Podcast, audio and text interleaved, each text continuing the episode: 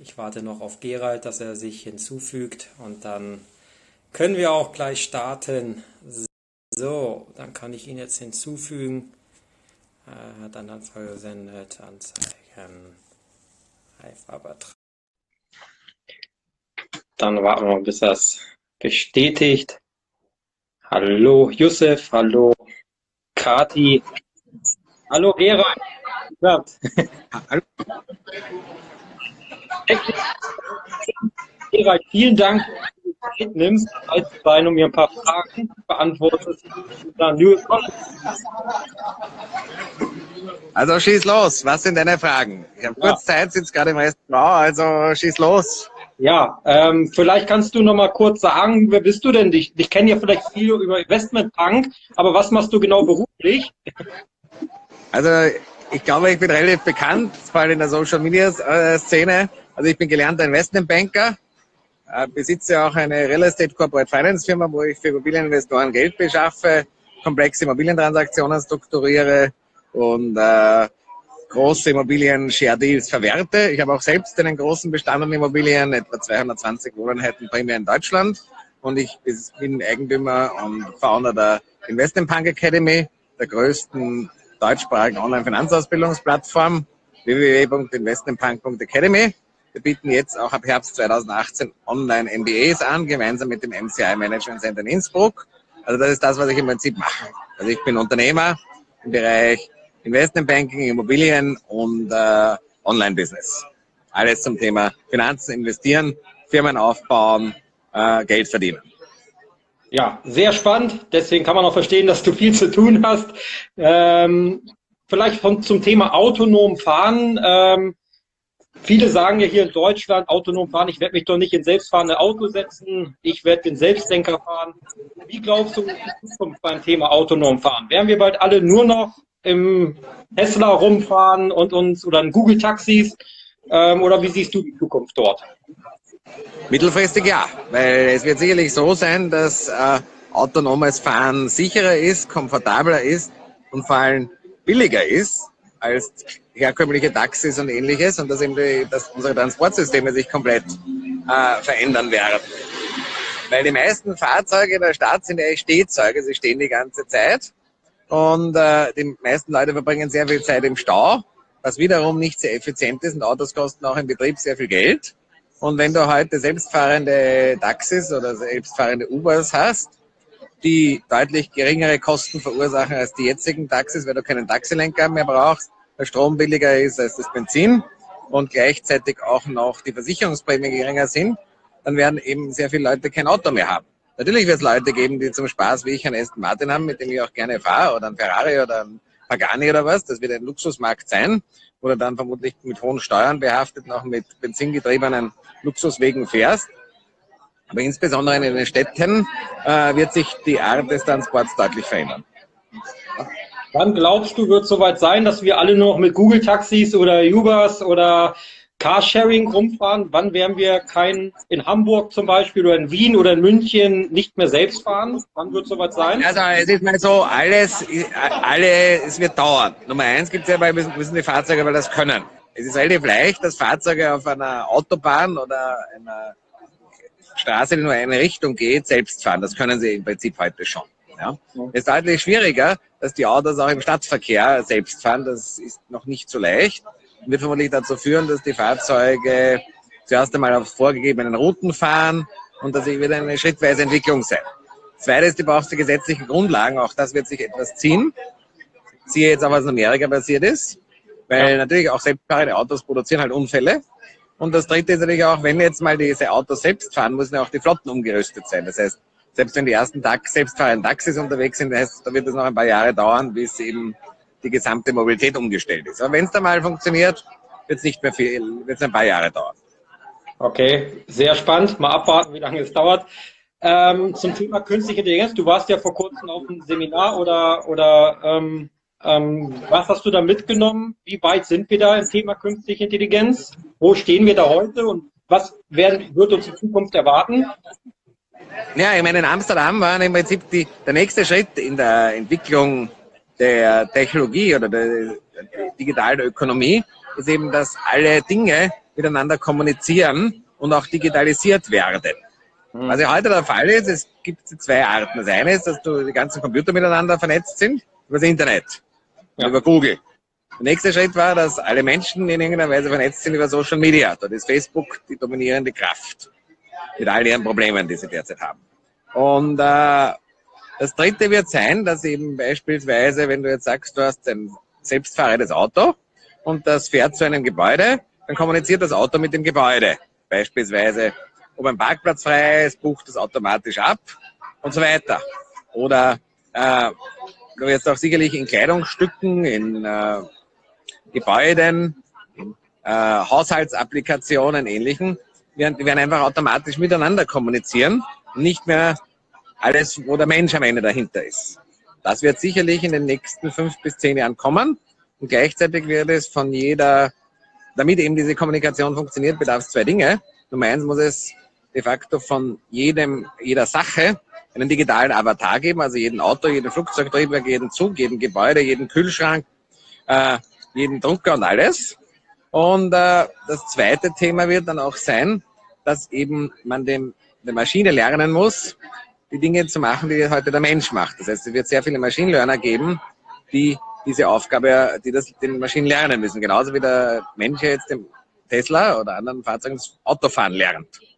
Hm. Und am Ende muss das alles in Algorithmen und Daten zerlegt werden und auf Basis von Predictive Data Science und von Machine Learning, also den Basistechnologien, werden eben, wird eben das Internet 3 oder 4.0, wie man es nennt, dann funktionieren. Okay. Ähm, Google Assistant wurde ja vor kurzem vorgestellt, dass der Assistant quasi einen Friseurtermin selbstständig vereinbart hat. Ist das auch die Zukunft, dass wir vielleicht gar nicht mehr selbst telefonieren, Termine vereinbaren, sondern dass das äh, die KI für uns übernimmt? Natürlich, das ist relativ einfach. Ich meine, es ist nur die Gefahr, dass eben der Mensch verlernt, Entscheidungen zu treffen, weil eben die Frage Alexa, fragt Tesla, fragt Google, äh, wird halt immer einfacher. Ja? Und dann wird er eben Google oder der Tesla oder Alexa sagen, wo du am Abend feiern gehst, wohin du essen gehst und so weiter. Und die Frage ist, ob er objektiv sein wird oder ob nicht der, der am meisten dafür bezahlt, dass du dorthin gehst, am Ende, dass du dorthin gelotst wirst. Und diese Gefahr ist recht groß. Ja. Das wäre auch meine nächste Frage gewesen. Wo sind denn die Gefahren bei der künstlichen Intelligenz? Also zum einen ja, die Verdummung vielleicht, weil Google Maps sagt uns den Weg, die selbstfahrenden Autos bringen uns von A nach B.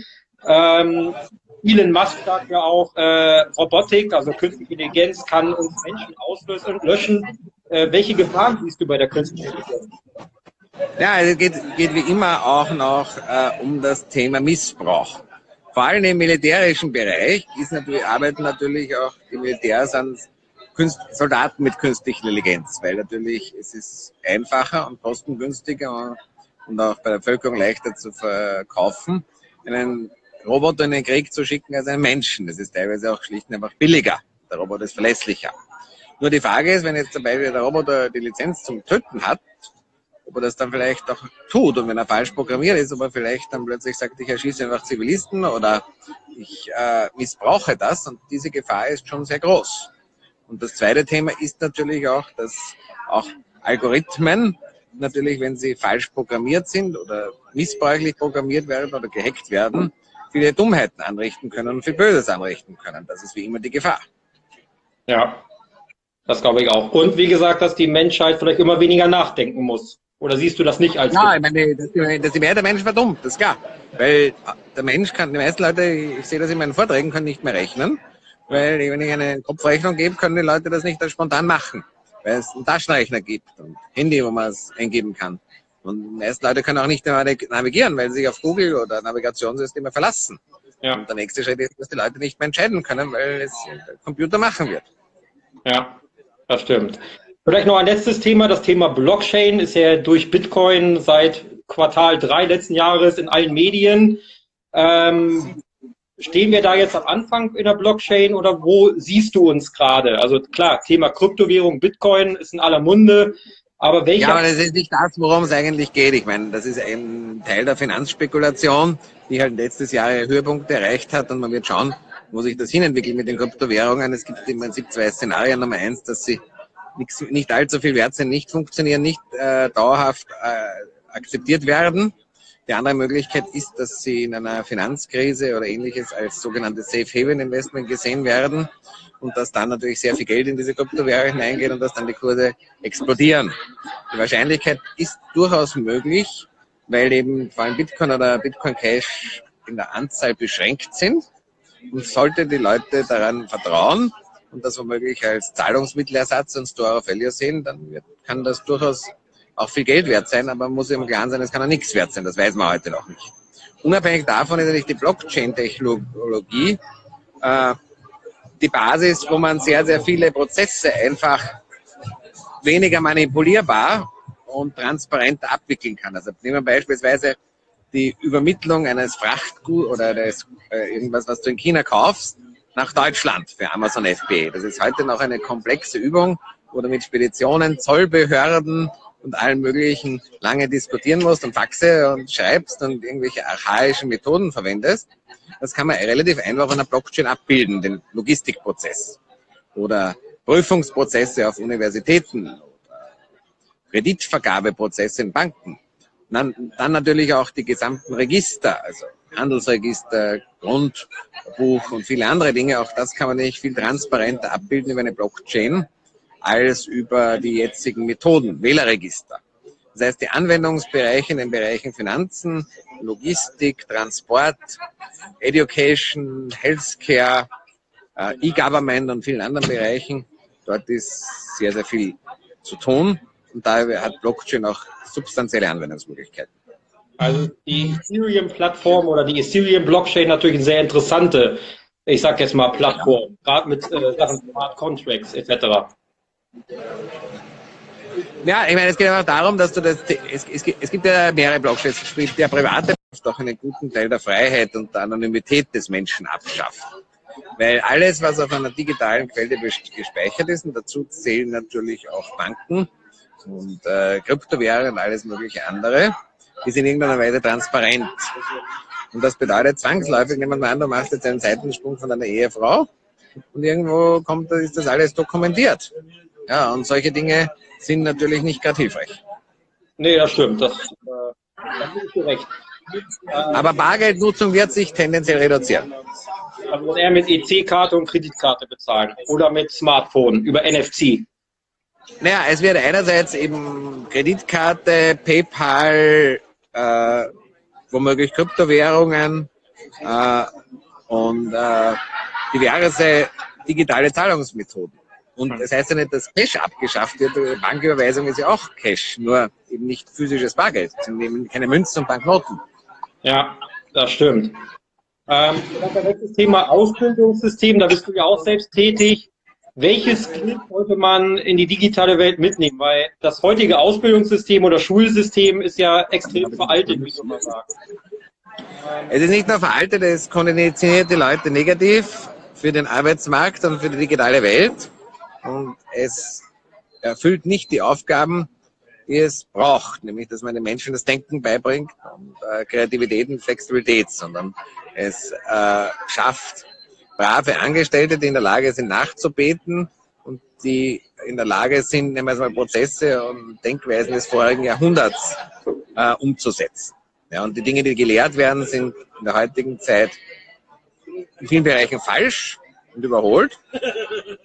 Gleichzeitig sind einmal so die, der Fokus auf den Schulen, Lehrer steht vorne auf der Tafel und lehrt etwas. Und äh, was ohne das sehr den meisten Fällen schon total outdated ist. Und die Schüler sollen es dann auswendig lernen, die Zeiten sind vorbei. Ja, ein Lehrer sollte mehr ein Coach sein und du brauchst da ganz andere Anreizsysteme. Und auf Unis hat die Lehre eigentlich immer nur eine Sekundärrolle, weil dort ist immer die Forschung und das wissenschaftliche Arbeiten wichtig. Aber in Realität sollte natürlich im Vordergrund stehen, dass man Leuten was beibringt. Und zwar die Fähigkeiten, die man heute in der digitalen Welt braucht. Und dazu und zur heutigen Allgemeinbildung gehört man auch genauso Programmieren, Online-Marketing, Machine Learning, Data Science und all diese Fächer. Nur welcher Lehrer und welcher Professor kann sie unterrichten, wenn es nicht einmal die politische und wirtschaftliche Elite des Landes versteht? Jetzt ganz im Ernst. Ja, ja bitte noch eine Minute. Da hast du recht. Ähm, welche Jobs werden denn jetzt dann Zukunft haben und welche werden in den nächsten Jahren vielleicht dann durch die Digitalisierung ausgelöscht werden?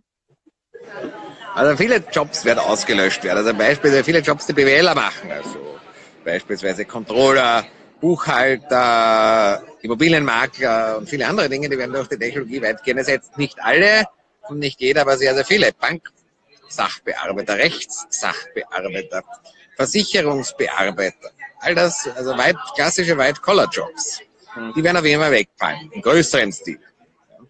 Und äh, natürlich auch in anderen Bereichen, im Gesundheitssystem, der klassische praktische Arzt oder Pulverdoktor, der wird auch wenig Berechtigung haben.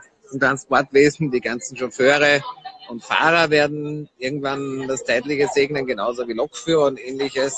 Also es wird sehr, sehr viele Branchen geben, wo eben der Mensch durch die Maschine ersetzt wird. Und auf der anderen Seite gibt es in Branchen, also Programmierer, Online-Marketing-Spezialisten, Data Scientists, Machine Learner, IT-Ethiker, IT-Security-Spezialisten, äh, Spezialisten für Logistik, moderne Gesundheitssysteme, für E-Government, für äh, all diese Bereiche, die werden sich eine goldene Nase verdienen. Exper Leute, die sich mit Blockchain auskennen beispielsweise. Ja? Leute, die einer Maschine etwas lernen, also sogenannte Machine Learner. All das sind natürlich Branchen, wo es kaum Leute gibt, die das können.